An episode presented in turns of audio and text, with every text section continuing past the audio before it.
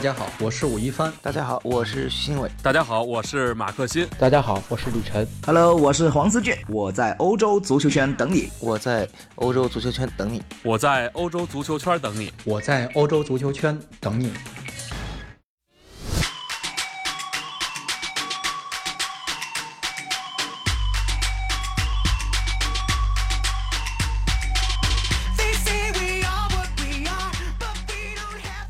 大家好，欢迎收听今天的晨读，我是李晨，继续为大家带来过去一天在发生在西班牙足坛以及西语世界的足球新闻，还有个人的一些看法。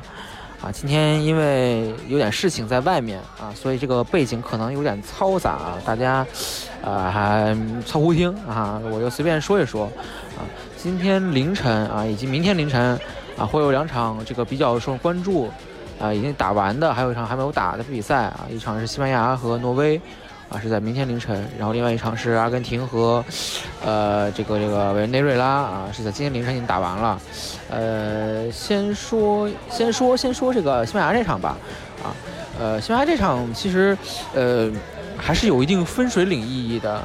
呃，因为在赛前的时候，我们知道这这次西班牙大名单里边啊是有一个非常多的变动啊，然后呃包括很多的一些像迪亚哥啊、科克。啊，包括一开始萨沃尔啊都没有入选啊，这个这个，呃，情况还是有一些这个意想不到。啊，昨天在赛前的时候，路易森里克也提到这个问题啊，然后就说，就说就为问为什么你觉得你不征召这就像比如说迪亚哥啊、科克这样的球员，你是觉得他们表现不好，还是说你们觉得你就是纯粹想试一试新人啊？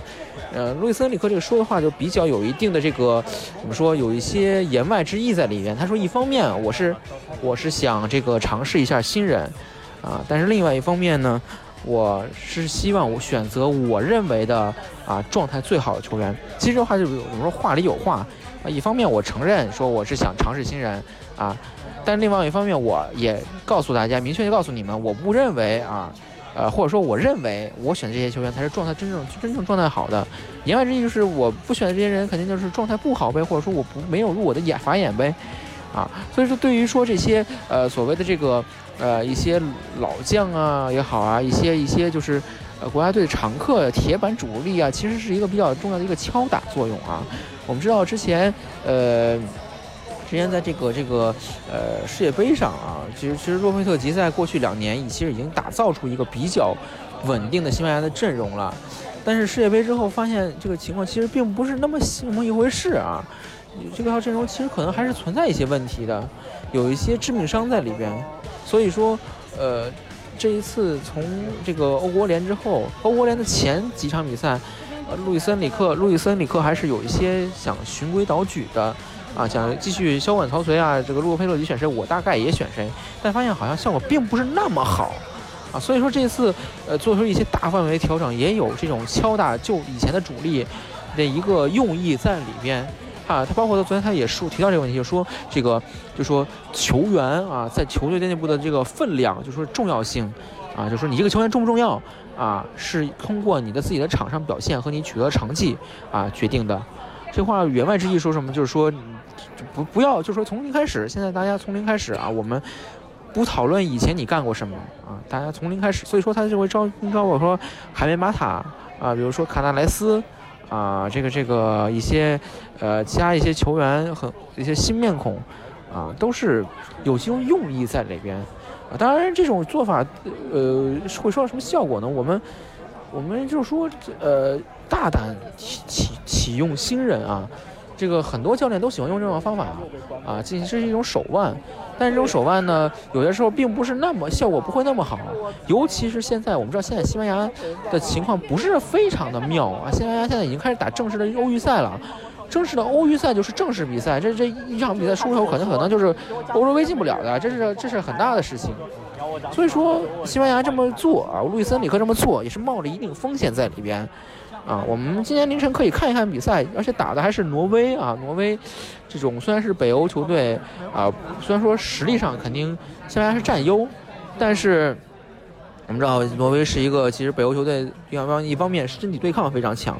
另外一方面进攻非常简练啊，进攻非常简练。这样的比这样的对手啊，以西班牙现在的这个这个这个防线的这个这个实力啊，能不能顶得住？啊，我觉得今天凌晨都可以看一看。我觉得这场比赛会有一定的分水岭意义啊。呃，我们说完这个这一点，我们再说第二个事情，就是阿根廷这场，阿根廷这场啊已经打完了啊，阿根廷是一比三啊，被委内瑞拉是怎么说，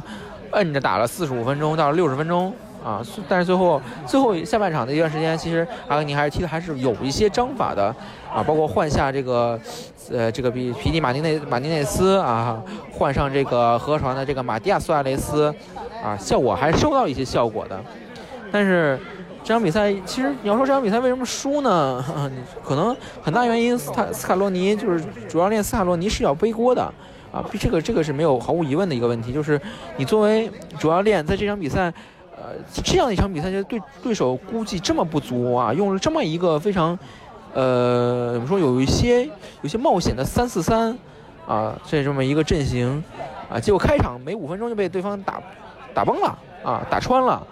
啊，福伊特啊，我们说福伊特虽然说是一直是阿根廷国家队重点培养的一个年轻后卫，但这场比赛确实表现证明确实非常糟糕啊。作为三后卫，确实是实力、包括能力、经验等等都都被对方的隆冬啊，这完全是打爆。所以说，我说如果作为呃国家队主帅的话，呃，其实国家队主帅和俱乐部主帅最大的一个问题就在于说，呃。集一你一年到头集训的时间就那么几天，就那么几场比赛，而且你中间还要隔很长时间，比如说隔一个月、隔几个月，这个时候，呃，你给你留给你的时间会非常有限，而且阿根廷马上打完这次这个这个国际比赛日，接下来马上要进入到六月份的这个这个美洲杯了。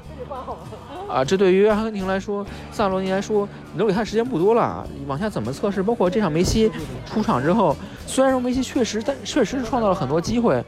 但问题在于，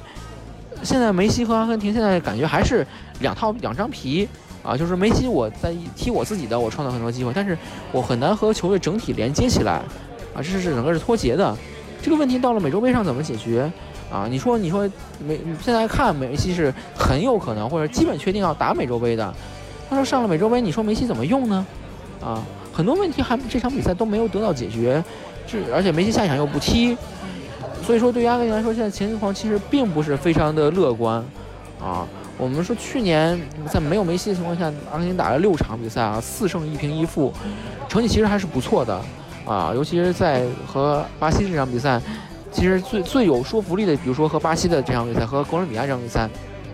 虽然是一场平局，一场啊零比一失利，但是场上展现的内容